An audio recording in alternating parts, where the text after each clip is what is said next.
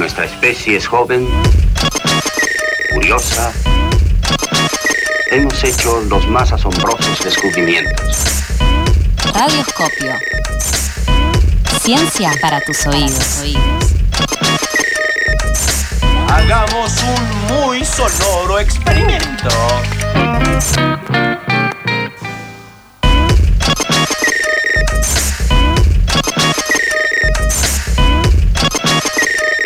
Marco.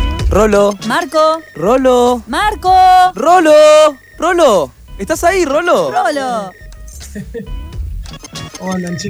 ¿Cómo va, Rolo? Bien, impecable. Me alegro. ¿Estás listo para la columna del radioscopio? Sí, perfecto. Ya cargué energía con este hermoso día húmedo. Ya me Es verdad que le gustaba la humedad. Reptiliano. Este, bien, hoy salgo desde casa en pijama, que mi pijama básicamente es una remera de la tribu. Muy bien. Espléndido. Sí, sí. Qué sí. elegancia. Eh, bueno, hoy vamos a seguir un poco con el tema que venimos hablando, que hablamos la semana pasada, que eh, es ciencia y género. ¿sí? Nos va a dar para esta columna y nos da para una columna más, y daría para muchas más, pero bueno. Eh, pero la voy a empezar con una anécdota. ¿sí? Eh, que era, digamos, un día caminando por, por mi viejo barrio, que era Saavedra, yo voy caminando y veo atrás mío una pareja con su hijita chiquitita caminando detrás. Y la pareja estaba hablando de eh, qué actividades extracurriculares iba a llevar a hacer a la niña. Ujú. ¿sí? Le decían- estaban diciendo que el padre quería llevarla a hacer natación, la madre a hacer patín o hockey, digamos, eso no recuerdo. Lo que sí recuerdo es que la nena desde atrás venía gritando, literal, me sorprendió mucho, yo quiero ciencia. Mira. Te juro, fue un gran shock. Y la nena gritando, yo quiero ciencia. Y los padres no dándole bola, Ni bola. diciendo, bueno, no, que patín, que vole. Yo quiero ciencia, decía la nena. Me muero de amor. Eh, Sí, sí, sí. entonces, un poco de eso vamos a hablar hoy, que es de, de, bueno, cómo, eh, cómo construir o cómo dar ese espacio eh, a, a las niñas, a, a infancias diversas, para que, bueno, para que finalmente, si quieren ser científicos, puedan hacerlo. Algo que no es tan directo como, como uno piensa. Eh, la semana pasada hablábamos con Fran Bubani, ¿sí? ella es investigadora adjunta de CONICET, referente a trans en el ámbito científico, y, y bueno, le pregunté, ¿no? O sea, cómo, cómo fue su devenir científica, cómo en su infancia, digamos, cómo se construyó eso de, bueno, yo quiero ser científica, y nos decía esto. desde muy chiquita, cuando jugaba con, con esos juguetes, y te estoy hablando de la ep- de los años 80 en Brasil, eh, esos juguetes que tienen la- las profesiones, y me gustaba la, la profesión de científica, ¿no? Y ahí era, yo me acuerdo bien cómo era el dibujito, que era un señor así, este, canoso, mayor, con, con unos tubitos en la mano con, con distintos colores, ¿no? Verde, azul, rojo. Eh, ese era el científico, con anteojos, un señor mayor. Eh, bueno, nada, ¿no? Esto, si, si uno piensa en un trabajador, trabajadora de la ciencia, probablemente lo primero que, que le viene a la cabeza es esta imagen que, que dice Fran, ¿sí? Y, y eso es básicamente, bueno, porque la ciencia, como un montón de otros, de otros campos, eh, es estereotipada, está estereotipada. Entonces influye la percepción, como decía, que tenemos del trabajo científico y de los trabajadores científicos. Y es algo que no es completamente real, ni siquiera históricamente, ¿no? O sea, por ejemplo, la- las primeras personas que trabajaban en programación eran en su mayor parte mujeres. Las primeras computadoras, y la, el- la historia que me, me contaron, es que es- decimos computadoras porque las primeras eran mujeres. Era un trabajo que en su momento era, digamos, se consideraba poco calificado, ¿no? La, la gente que hacía cálculos para, digamos, lo que hoy hace una calculadora o lo que hoy hace una, no sé, una computadora, si hay que integrar o hay que hacer demasiados pasos matemáticos, hoy es automático, pero en su momento era a mano. Sí, Y es importante. Y no, Sí. que pensaba que qué importante la representación, como decía Fran recién, en los dibujitos, en la tele, También, que sí. te genera que a nosotros, desde personas grandes, obviamente que tu etiqueta es de científico varón, ¿sí? Y, y ella se imaginó a ella como, como nena científica viendo un dibujito. Entonces, qué clave que aparezcamos también en esos lugares, ¿no? Voy a hacer un crossover que es cómo pica esa etiqueta, ¿eh? ¿Cómo pica esa etiqueta, tal cual? Eh, bueno, y justamente voy a hacer, me falló, quise hacer un experimento, pero ya vino bien, bien seteado. Puse en inglés, ¿no? Que es neutro, eh, investigador, investigadora, en inglés es neutro, en Google, a ver qué imágenes me tiraba.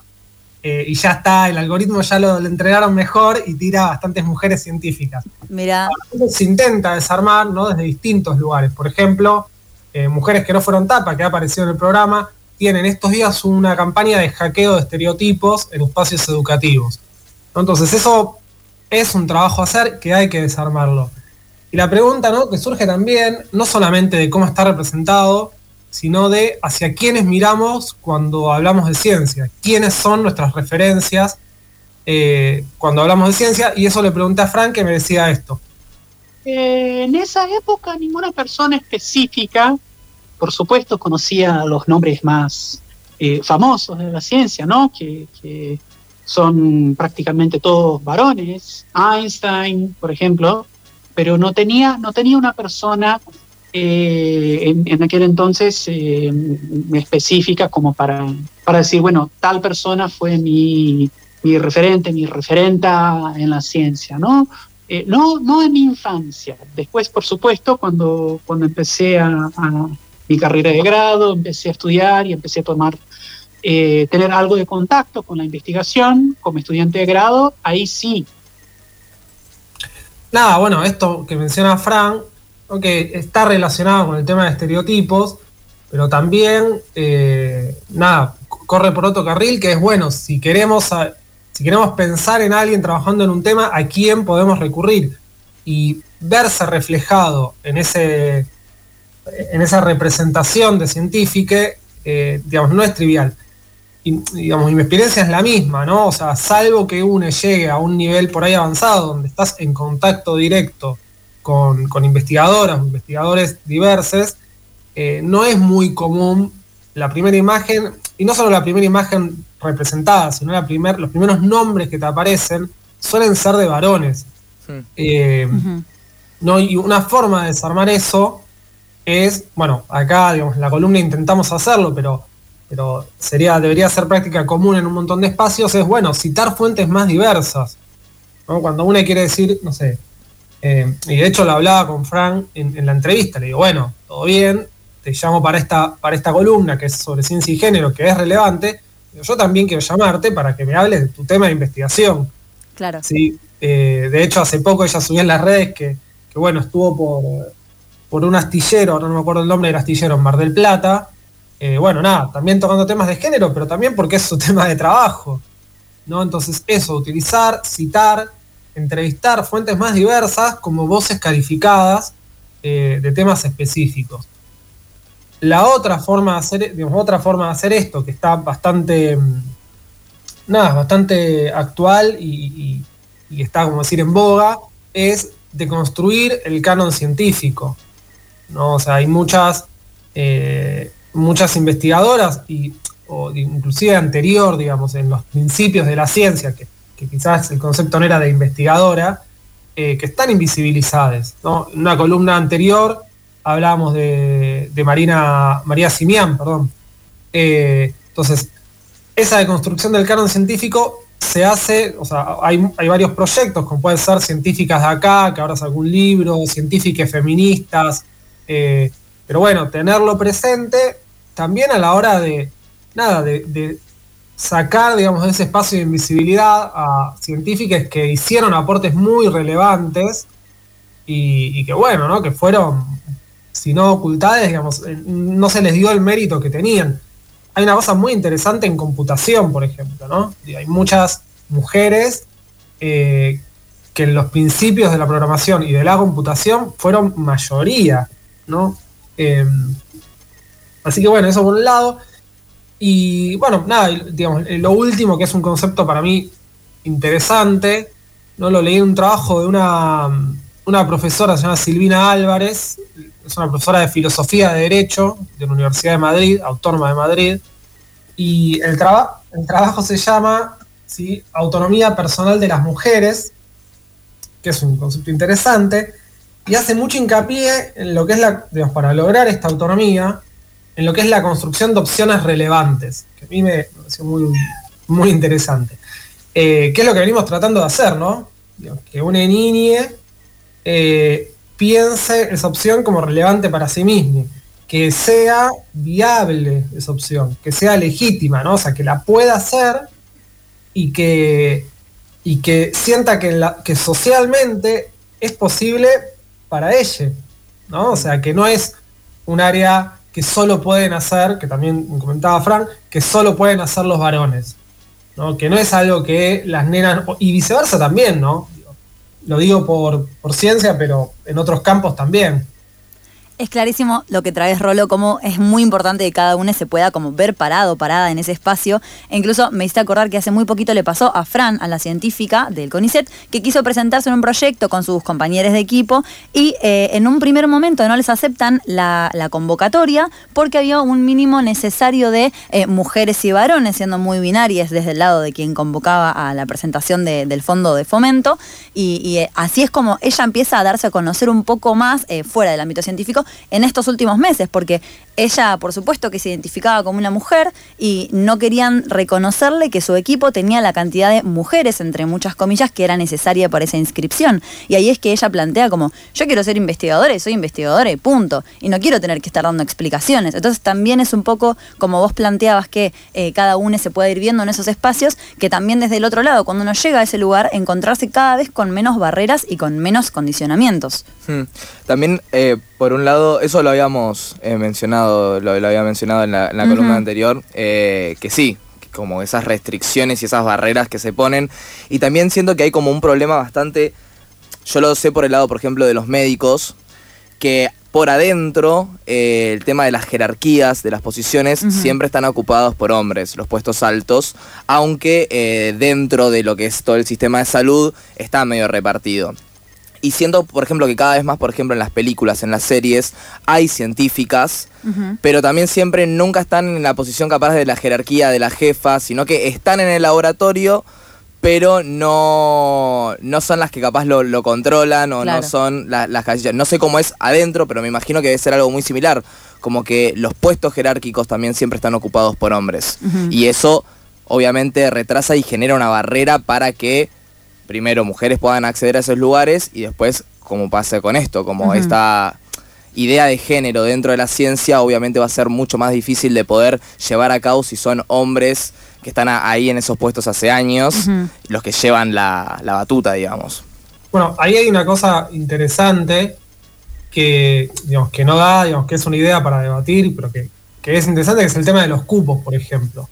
Los cuál es el efecto no solamente de asegurar eh, nada, que una población particular, una parte de la población, no digo una población en sentido científico, que una población eh, particular acceda a determinados espacios, eh, que muchas veces digamos que es algo muy resistido, pero que también genera esa visibilidad. De vuelta, donde alguien al verse representada dice, esta es una opción para mí, esto es algo que yo puedo hacer. Y no solamente, eh, que esto también lo marcaba bastante Fran, en términos de diversidad sexogenérica, ¿no? sino en todo, digamos, un científico, o no sé, por ejemplo, un tema de federalismo también, que está subrepresentado, eh, o un tema de, eh, nada, de diversidad de, de- de pueblos originarios, por ejemplo. Es como que si uno no encaja en, en cierta imagen, es más difícil. Y ese más difícil genera que después sea más difícil para generaciones futuras. ¿no? Eh, entonces, nada, lo último es muy cortito, pero eh, cerrar con un mensaje de Fran Bobani, una cosa que yo pregunto es, bueno, ¿qué le dirías a, a una niñe eh, que quiere hacer ciencia? Eh, bueno, y ella cerraba, digamos, el último pedacito, decía esto.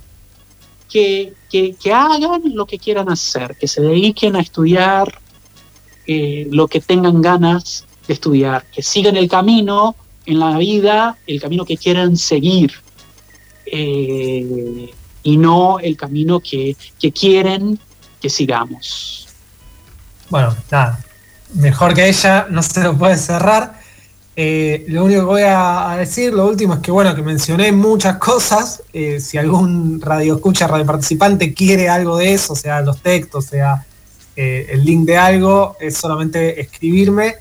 Eh, bueno, y recordar que todo esto queda en Spotify como para si quieren seguir haciendo la tarea. Sí, claro, si quieren eh, alguna información, si quieren, como decía Rol, algún audio, alguna, algún texto, lo pueden mandar a arroba pasadas por alto o, o a nuestro Twitter o a Instagram y obviamente nosotros le vamos a pasar el mail y vamos a pasar toda la información que necesiten.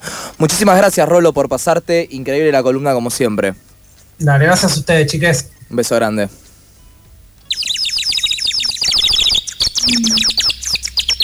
¿Madrugaste o seguiste de largo?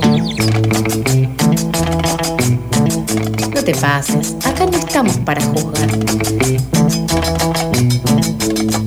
Pasadas por alto, tu cuota diaria de empatía.